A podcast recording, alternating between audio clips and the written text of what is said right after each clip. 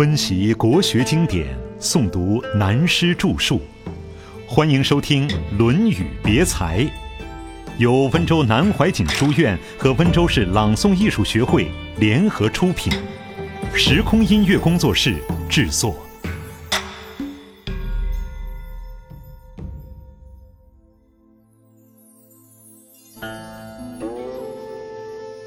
难得糊涂。子曰：“宁无子，邦有道则治，邦无道则愚。其治可及也，其愚不可及也。”宁武子是春秋时代魏国很有名的大夫，姓姬宁氏，名虞，武是他的谥号。经历魏国两代的变动，由魏文公到魏成公，两朝代完全不同。宁武子却安然地做魏国的两朝元老。邦有道则治，这个邦就是古时国家的别称。国家政治上了正轨，他的智慧、能力、才具发挥出来了不起。可是后来到了魏成功的时候，政治社会一切都非常混乱，情况险恶。他还在朝，也参加了这个政治。可是他在帮无道的时候，却表现得愚蠢鲁钝，好像什么都很无知。但从历史上看出，他并不笨。他对于当时的政权、社会，在无形之中、局外人看不见的情形下，在努力挽救。表面上好像他碌碌无能，没有什么表现。可是他对于国家社会真的做了事。所以孔子给他下了一个断语：“其智可及也，其愚不可及也。”他说：“宁武子那种聪明才智的表现，有的人还可做得到，但处于乱世那种愚笨的表演就难以学了。”人们到了社会历史发生变动的时候，尤其是古代帝王政权变乱时，在前一个君王手上充分表现了政治才能的人，本来是很容易遭忌的，这是政治上千古以来不移的定律。何以如此？有点莫名其妙的，也许是人类心理的通病，能干了会有人妒忌的。为什么妒忌？只能说是人类天生的劣根性。我们必须以学问、道德来消磨它。这种妒忌心理，到了事业或利害相对的时候，就忌克别人。所以，学问之道就要了解自己的心理，把这些罪恶的心理消磨了、转化了，那才是真正人道之人。所以，孔子说到宁武子，当初他的才能表现得那么高，应该遭人家的妒忌。但是到了变乱的时候，他表现很碌碌无能，没人打击他，也没有人仇恨他。这一点修养是别人做不到的。人在得意时，聪明才智很容易露锋芒，其志可及也。这点大家还可以做得到。但是朴实无华、老实平淡、笨笨无能的样子，其余不可及也。这就很难做到了。这里我们就想到清朝名士郑板桥说过几句很了不起的话：“聪明难，糊涂亦难；由聪明而转入糊涂更难。放逸者退一步，当下心安，非图后来福报也。绝顶聪明的人不是故意装糊涂，而是把自己聪明的锋芒收敛起来，而转进糊涂，这就更难了。”下一句话说：“待人接物。”遇事退一步，把利益、权位都让给人家，心里很舒服，并不希望人家事后报答，只要当时心里舒服就好。这也是孔子说宁武子的“其志可及也，其余不可及也”的另一引申。不如归去。下面讲到，子在臣曰。归于归于，吾党之小子狂简，斐然成章，不知所以裁之。归于的“于”字是惊叹词，这一节等于孔子的一段传记。这是孔子周游列国到晚年的时候，要想回来讲学的自白。这里谈到学问之道，我们要特别了解的是，孔子在这段时间周游列国，对于国家天下大事了然于心，有很多很多拿到政权的机会，但是他不要。他认为国家天下所以安定，必须要以教育文化为基础。于是他决心回到自己的国家讲学去。此时他很感叹地说：“回去吧，回去吧。”吾党之小子狂简，小子是年轻人，党是指古代的乡党，也就是鲁国这一些跟随他的学生们。狂简是两个典型，豪迈慷慨。多半年轻人喜欢的个性和作风就是狂，轻易草率，对国家天下事掉以轻心就是简。我们知道，宋代的名诗人陆放翁，在清末明初有更多的文学家喜欢捧陆放翁，誉他为爱国诗人。他的一首名诗。早岁哪知世事艰，中原北望气如山。楼船夜雪瓜洲渡，铁马秋风大散关。塞上长城空自许，镜中衰鬓已先斑。出师一表真名士，千载谁堪伯仲间？这是他当时的自述。他在少年时代希望带兵打仗，把金人赶出去。那种幻想中的气魄非常可爱可嘉。后面四句则说到年纪大了，头发白了，一无所成的感慨。现在引用他的诗：“早岁哪知世事艰”，说明年轻人虽然富有冲劲，但容易犯轻狂的毛病，太过冲动，这就是狂简的狂。第二种典型简，把天下事看得太容易了。自己想到就好像做得到一样，年轻人也容易犯这个毛病。吾党之小子狂简，是说跟自己的这班年轻人蛮有豪气，看天下事太容易了。虽然文采不错，斐然成章的议论纷纷，毕竟还未成器。像现代许多年轻人搞的书刊著作，大谈国家天下事，头头是道。但文章是文章，天下事是天下事，这完全两回事。要做到事理合一，非有几十年亲身艰苦的经历是不会了解的。所以孔子认为，必须要回国教育后一代，决心把精神放在教育上，培养国家的根本。不知所以才知这句话是说，年轻人有够狂的豪气，凡事看得太容易、太简单。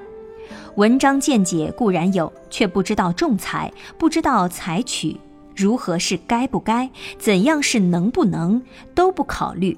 学问之道最难的是如何重肯重裁，像做衣服的技师一样，要把一块布裁剪成一件合身而大方的衣服，这是一门不简单的学问。所以他一心要回到鲁国，献身于文教的千秋事业。这一段在时间上说，很可能是孔子晚年回国讲学的情况。为了整篇《论语》的行文，特地安排在这一篇，也很可能是孔子在陈蔡之间遭遇困难以后，决心要回国讲学了，于是发出了这个宣言，说明他回国讲学对一些人或事所采取的态度。子曰：“伯夷、叔齐不念旧恶，愿事用兮。”孔子对于伯夷、叔齐、吴太伯三个人是非常佩服的。关于吴太伯，在下面还有专篇。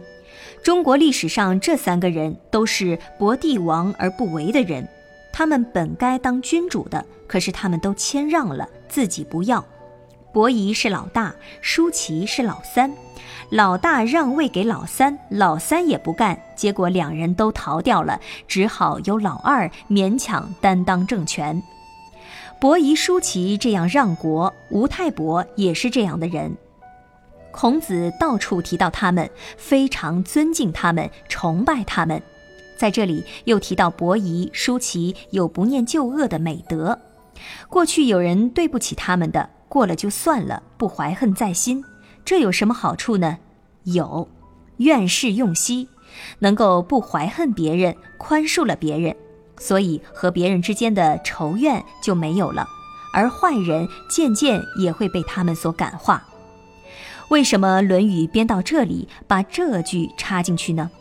因为孔子在鲁国做过一任司寇，至少也有现在电视上包青天中包公的那种正风，上了台就把邵正卯杀掉了，雷厉风行的做法，不免在政治上有些恩恩怨怨。不过他走的是正路，所以大家也拿他没办法。既然要回国讲学，政治上的恩怨可以抛诸脑后了。过去有人对我不起的，不要放在心上，随他去。我们回去教学吧。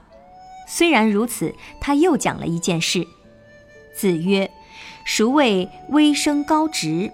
或起息焉，岂诸其邻而与之？”微生高，姓微生，名高，是一个鲁国人。人家说微生高这个人很直爽坦率，但是孔子认为大家的话说过分了，他并没有符合这种修养。或起吸烟。有人向他要一杯醋浆，他没有，自己便到别一家去要一杯醋来，再转给这个要醋的朋友。孔子认为这样的行为固然很好，很讲义气，但不算是直道。直道的人有就是有，没有就是没有，不必转这个弯。微生高转了这个弯，就不能算是直。这一点值得我们研究了。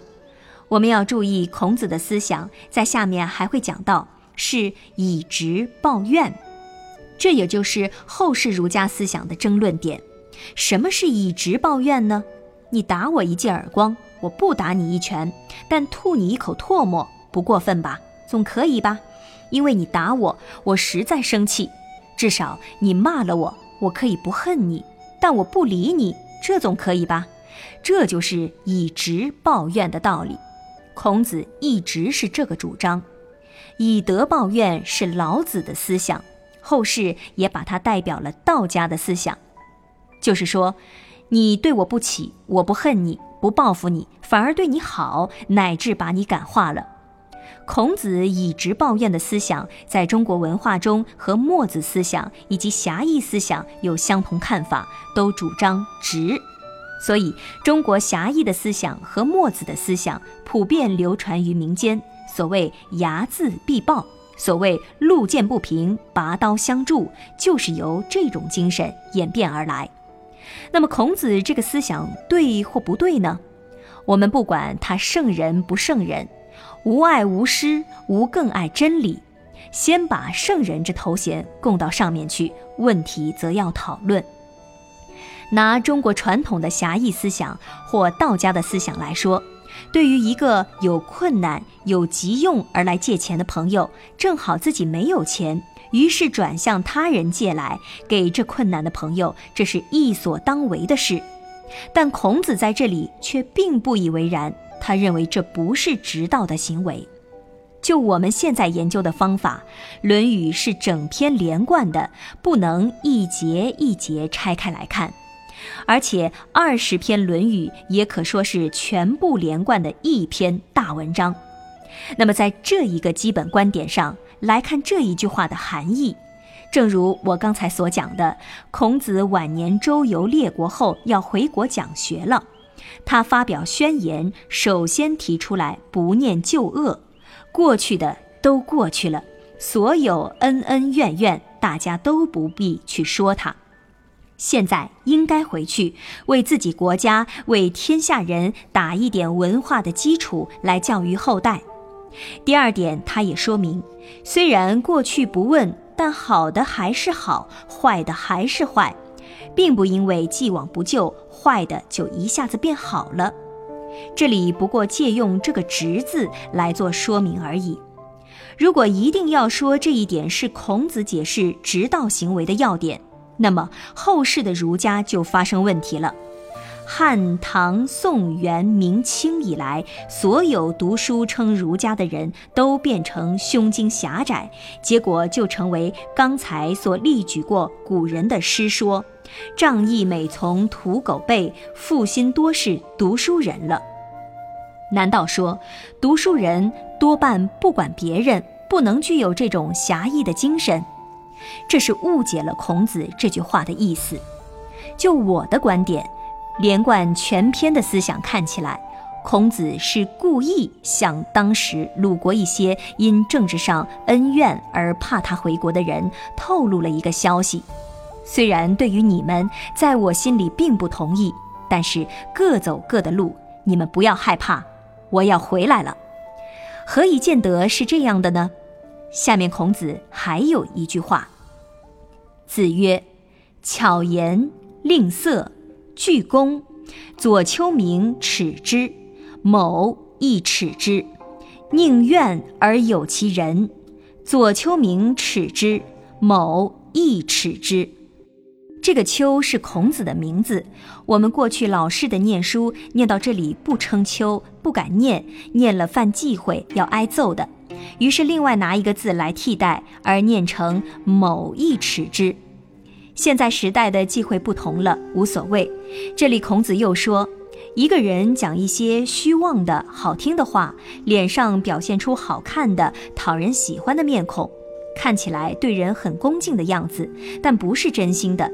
左丘明耻之，某亦耻之。左丘明就是写《春秋左传》的左丘明。古人认为左丘明是当时的文人。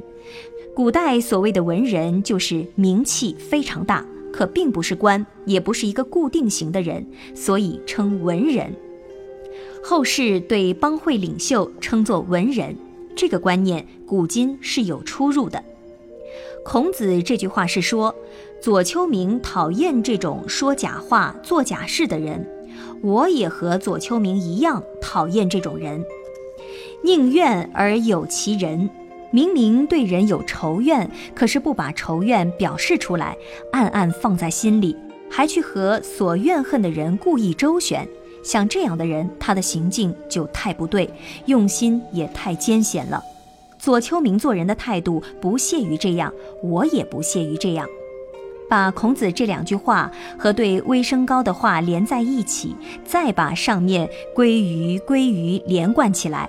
如我刚才所说的是孔子归国办教育前的宣言，等于是对鲁国政治上这般怨恨他、怕他回来的人说：“我对你们是不同意的，但没有仇恨，我要回来了。”一连串贯通起来，变成了这个意思。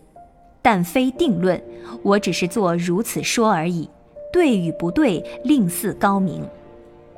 下面接着孔子回到鲁国了。